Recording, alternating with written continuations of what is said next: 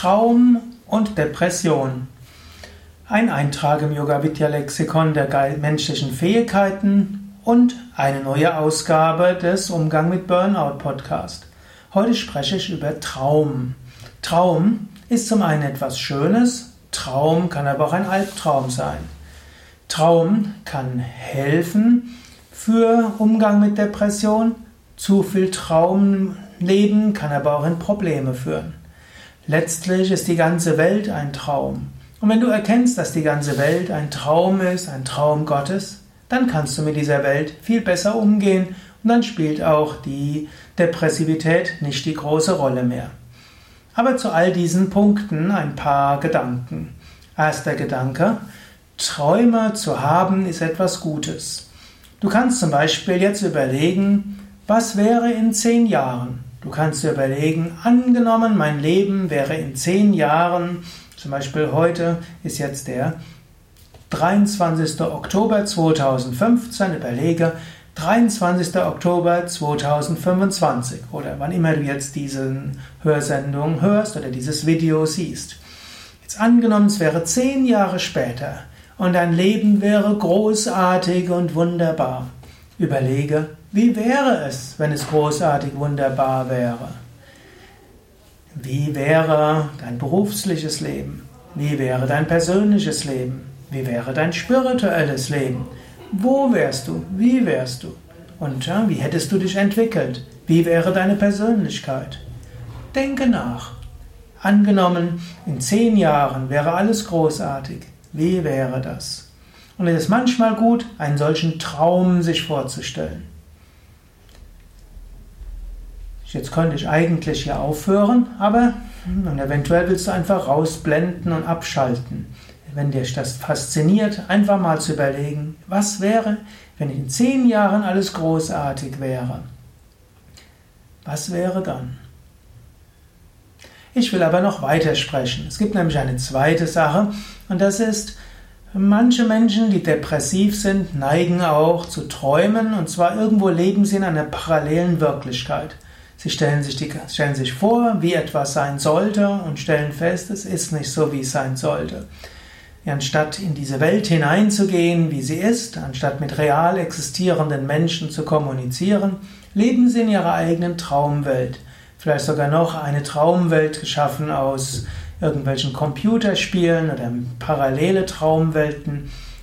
Das ist dann nicht so gut. Das verhindert dann, dass du mit anderen sprechen kannst.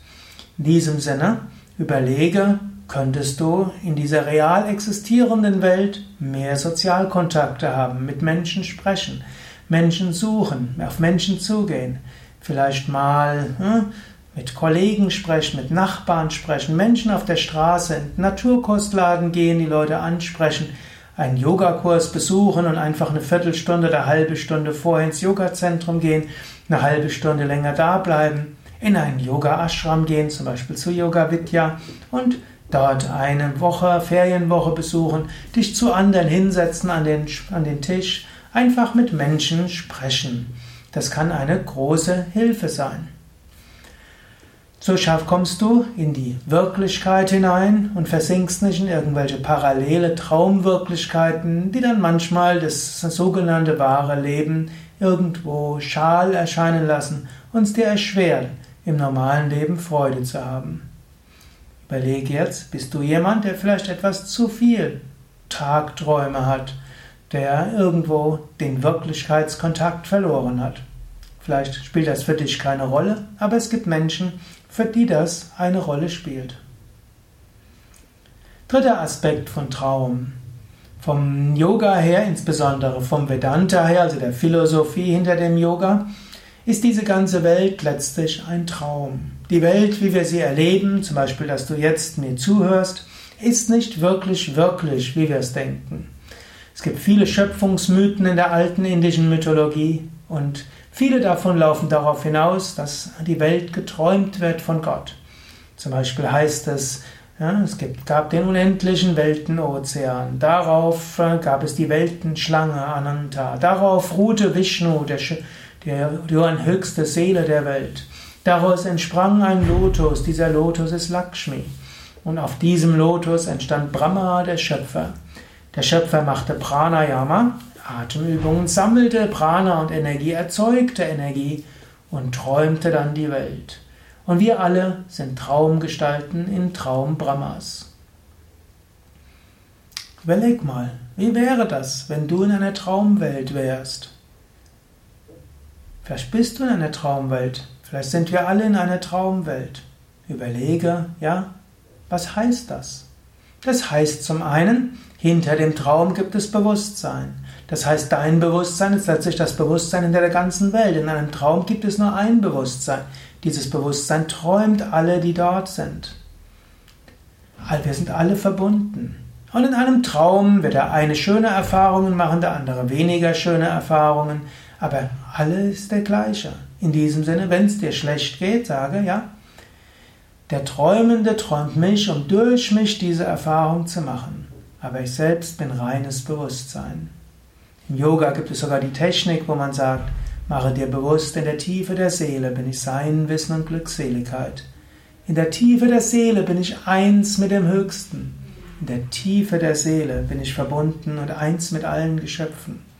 In der Tiefe der Seele bin ich jetzt und in diesem Moment Freude und Wonne, Liebe und Einheit. Und egal, was die Erfahrung ist, die an der Oberfläche meines Geistes gemacht ist in dieser Traumwelt, in der Tiefe meines Wesens bin ich diese Freude, verbunden mit allem, Bewusstsein hinter allem. Das waren drei Gedanken über Traum und Depressivität. Die höchste Form zu erkennen, dass, dass alles eine Manifestation einer Traumwelt ist, hilft dir, über alle Probleme hinauszuwachsen und jederzeit zu erkennen, hinter allem ist Freude.